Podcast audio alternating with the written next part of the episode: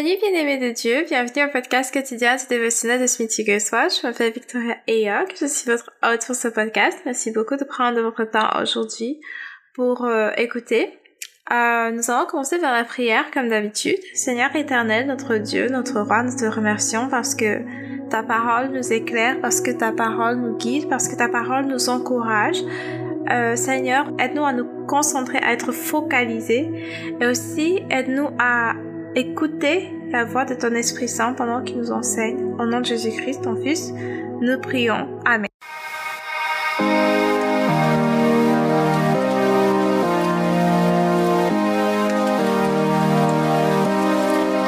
Le titre de l'enseignement du jour, c'est la persécution après le baptême. La persécution après le baptême. Nous allons lire Acte chapitre 5, du verset 12 au verset 42, nos versets clés pour aujourd'hui seront verset 17 et verset 18. Donc, nous lisons Acte chapitre 5, à partir de la version 8 secondes, du verset 12 jusqu'au verset 42. Commençons donc à partir du verset 12. Les apôtres accomplissaient beaucoup de signes miraculeux et des prodiges, et de prodiges parmi le peuple. Tous les croyants avaient l'habitude de se rassembler dans la cour du temple sous la galerie de Salomon. Personne d'autre n'osait se joindre à eux, mais le peuple tout entier les tenait en haute estime. Un nombre toujours croissant d'hommes et de femmes croyaient au Seigneur et se joignaient à eux. On allait jusqu'à porter les malades dans les rues où on les disposait sur des lits ou des civières pour qu'au passage de Pierre, son nombre au moins couvre l'un d'eux.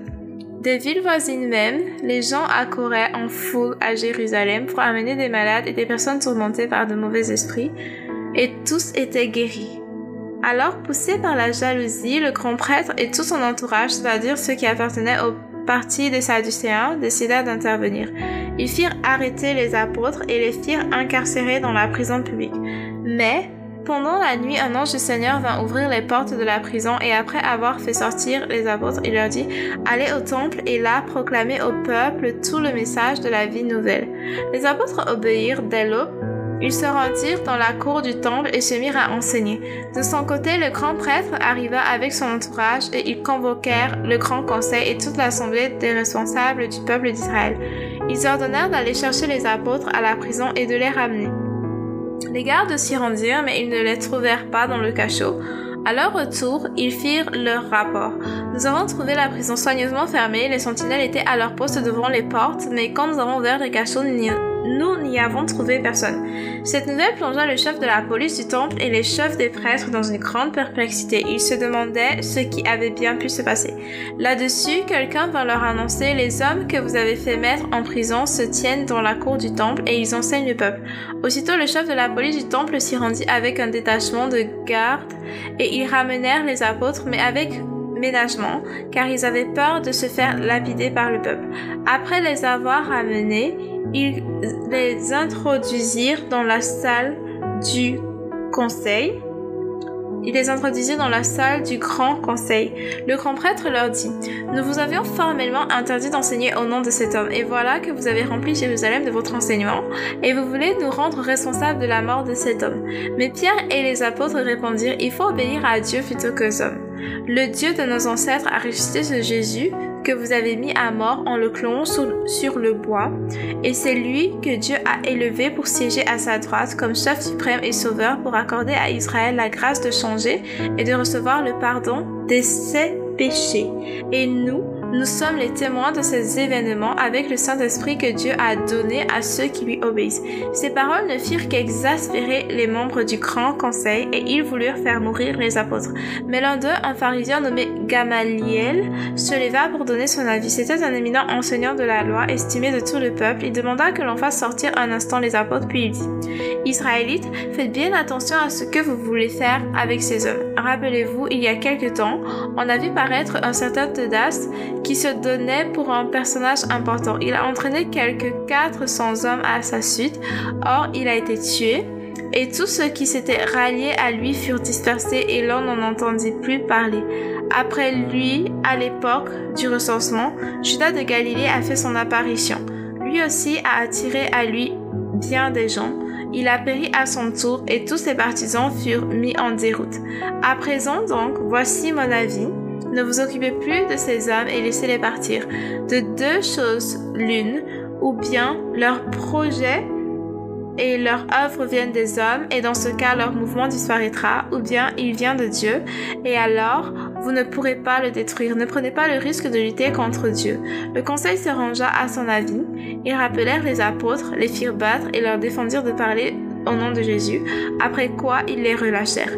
Les apôtres quittèrent la salle du conseil tout joyeux de ce que Dieu les ait jugés dignes de souffrir l'humiliation pour Jésus. Et chaque jour dans la cour du temple ou dans les maisons particulières, ils continuaient à enseigner et à annoncer le Messie Jésus. Parole du Seigneur Dieu Tout-Puissant, nous rendons grâce à Dieu. Nous revenons donc sur les versets 17 et 18. Alors poussé par la jalousie, le grand prêtre et tout son entourage, c'est-à-dire ceux qui appartenaient au parti des Sadducéens, décidèrent d'intervenir. Ils firent arrêter les apôtres et les firent incarcérer dans la prison publique. Nous parlons donc aujourd'hui de persécution. La persécution après le baptême. Selon Smith Wigglesworth, en tant que chrétien, nous ne progressons pas lorsque la vie est facile, et par facile, il entendait ici zéro persécution. Est-ce que vous avez constaté que euh, dans le Nouveau Testament, Jésus avait dit à ses disciples que quand on allait persécuter dans une ville, qu'il devait aller dans une autre? Et est-ce que vous vous rendez compte que au fur et à mesure qu'ils étaient persécutés, par exemple, dans une ville, et qu'ils se dispersaient et qu'ils partaient en petits groupes, dans d'autres villes et ainsi de suite, ils étaient persécutés. Ils faisaient des grands groupes une fois arrivés là-bas parce que les gens venaient à Christ et tout. Et à partir du moment où il y avait un bon nombre de personnes qui venaient au Seigneur, ils se faisaient persécuter là-bas encore une fois. Et ensuite, ils se divisaient encore en d'autres groupes et ainsi de suite. Donc la persécution les amenait à se déplacer d'un endroit à un autre et à continuer de prêcher le message. Ils ne se déplaçaient pas juste pour se déplacer et se cacher, mais ils se déplaçaient pour continuer de prêcher le message à un max d'endroits possible. Et, donc, on constate que cette persécution a été euh, a, été parce que pour certaines personnes la persécution peut avoir des effets différents pour certaines personnes ça les stimule plutôt. Ces personnes sont heureuses de souffrir pour le Seigneur et plutôt même elles s'activent encore plus, elles agissent encore plus, elles prêchent encore plus sur l'évangile. Vous voyez deux, vous voyez ces gens-ci, pardon, ils étaient emprisonnés, mais l'ange vient les libérer et qu'est-ce qu'il faut après? Est-ce qu'ils partent se cacher quelque part ou bien est-ce qu'ils continuent de prêcher l'évangile? Ils partent continuer de prêcher l'évangile. Donc pour la réaction idéale, c'est que quand on, quand on se retrouve persécuté, que ça nous stimule même à, à, pousser encore plus fort, accentuer encore plus sur la prédication de l'évangile. Euh, or, il y a une autre type une autre euh, un autre style de réaction un autre type de réaction pardon donc euh, euh, quand une personne est persécutée et que la personne abandonne carrément et dit oh moi j'aime pas qu'on se moque de moi parce que je parle de Jésus j'arrête. Ou j'aime pas qu'on me parle mal parce que je parle de Jésus oh j'arrête. Et ça c'est la mauvaise réaction c'est la pire réaction parce que l'objectif du diable en vous persécutant c'est justement que vous arrêtiez. Mais vous ce que vous devez plutôt faire c'est intensifier et, et si c'était fois 1 vous multipliez même par 10 l'intensité avec laquelle vous prêchez l'évangile. Donc euh, il est impossible d'être baptisé du Saint-Esprit sans entrer dans la persécution quand vous regardez euh, les apôtres qui marchaient avec Jésus, les disciples et, les autres disciples qui marchaient avec Jésus, ils n'étaient pas, pour ainsi dire, persécutés. Certes, parfois on faisait des remarques comme par exemple, pourquoi est-ce qu'ils marchent avec toi? Pourquoi est-ce que tes disciples ne jeûnent pas? Pourquoi tes disciples ne font pas ceci ou cela? Mais euh, ils n'étaient pas, pour ainsi dire, persécutés. Toute l'attention était sur Jésus. Euh, ou en tout cas, même quand ils faisaient référence aux disciples de Jésus, ils s'attaquaient en fait à Jésus. Or, maintenant, nous voyons que quand ils reçoivent le baptême du Saint-Esprit, quand Jésus est mort, ressuscité et qu'il est reparti vers le Seigneur, et qu'il il, envoie maintenant le Saint-Esprit, il reçoit le baptême du Saint-Esprit, on voit comment la persécution commence. Premier niveau d'abord, parce qu'ils se mettent à parler en langue. Euh, les gens trouvent ça anormal, les gens parlent, les gens commencent même d'abord, ce qu'ils imaginaient d'abord, c'était même qu'ils étaient ivres. Et jusqu'à aujourd'hui, même parmi les chrétiens, il y a des chrétiens qui ne croient pas au parler en langue alors que c'est biblique, c'est écrit dans la Bible. Jésus a dit, que c'est ceux qui croient en lui parleront en langue, mais jusqu'à maintenant, les gens n'y croient pas. Euh, des, même des chrétiens, il y a des chrétiens, il y a des églises où si tu commences à parler en langue, on estime que tu es satanique, que, que, que tu es possédé par le diable. Donc la persécution commence immédiatement. Dès que tu reçois le baptême du Saint-Esprit, tu commences à parler en langue. Il y a des églises où c'est comme ça. Euh, en dehors de cela, euh, dès qu'ils se sont mis à euh, faire des parce que au départ ils faisaient déjà des miracles. Jésus leur avait déjà euh, euh, dit ce qu'ils avaient à faire. Il les avait même envoyés imposer les mots malades chasser les démons et tout. Mais imaginez maintenant qu'ils ont reçu la puissance du Saint-Esprit. Imaginez comment c'était plus intense et comment forcément je me dis ils avaient plus de résultats et un plus grand nombre même. Donc la persécution a suivi ils étaient persécutés. Pourquoi? Parce qu'ils faisaient le bien. Moi, j'ai toujours trouvé que ça n'avait aucun sens. Jésus guérit quelqu'un. Et puis on s'attaque à lui parce qu'il a guéri quelqu'un, mais ça n'a aucun sens. Parce que moi j'ai toujours vu ça genre, mais attends un peu, euh, cette personne était malade. Au lieu de te réjouir pour le fait que cette personne aille mieux maintenant, pourquoi est-ce que tu persécutes la personne qui lui a imposé les mains pour qu'elle guérisse? Mais quand tu comprends maintenant comme on a déjà expliqué la race d'Adam, euh, la race divine, ou si vous préférez, ceux qui servent le diable et ceux qui servent Dieu, parce qu'il n'y a pas d'intermédiaire. Si tu ne sers pas Dieu, tu sers le diable, que tu t'en rendes compte ou pas. Donc, ceux-là, ils servent, ceux-là qui viennent persécuter les chrétiens servent le diable, ceux qui, ceux qui viennent persécuter ces chrétiens, comme nous venons de lire dans Actes des apôtres, là, ils servent le diable, c'est aussi simple que ça. Il n'y a que le diable pour être en colère du fait qu'ils perdent du territoire. Parce que quand une personne est possédée, quand une personne est opprimée par les démons, que cette personne est possédée, que cette personne est malade, euh, euh, euh, que ce sont les démons qui sont en train d'agir dans la vie de cette personne, si toi, en tant que chrétien, tu viens délivrer cette personne, forcément, le diable ne peut pas du tout être content. Pourquoi? Parce que tu lui fais perdre un territoire qu'il avait qu'il utilisait de façon libre un territoire où il faisait tout ce qu'il voulait ou quasiment tout ce qu'il se disait qu'il pouvait vouloir faire. Donc tu lui arraches un territoire, donc forcément il n'est pas du tout content. Et pire encore quand tu as délivré la personne et que tu as amené la personne à croire en Christ, à donner sa vie au Seigneur et que cette personne est maintenant capable de chasser aussi les démons, mais vraiment il ne peut pas être content avec toi pour ce que tu viens de faire. Donc c'est normal que à travers les autres personnes qu'il contrôle encore, qu'ils se mettent à te persécuter, c'est tout à fait logique. Donc c'est tout à fait logique. Donc à partir du moment où tu as reçu le baptême du Saint-Esprit, à partir du moment où tu marches dans la puissance du Saint-Esprit, attends-toi à être persécuté. Attends-toi à être persécuté. Et maintenant, comment est-ce que tu vas faire face à ces persécutions? Parce que vraiment, il y a aussi un troisième type de réaction dont je n'ai pas parlé face aux persécutions. Il y a des personnes qui, parce qu'ils ont été persécutés, deviennent amères, vraiment amères, en colère contre ceux qui les ont persécutés, il souhaite même la mort carrément de ces personnes. S'il pouvait, il ferait descendre le feu du ciel pour que le feu brûle ces personnes, pour que ces personnes meurent.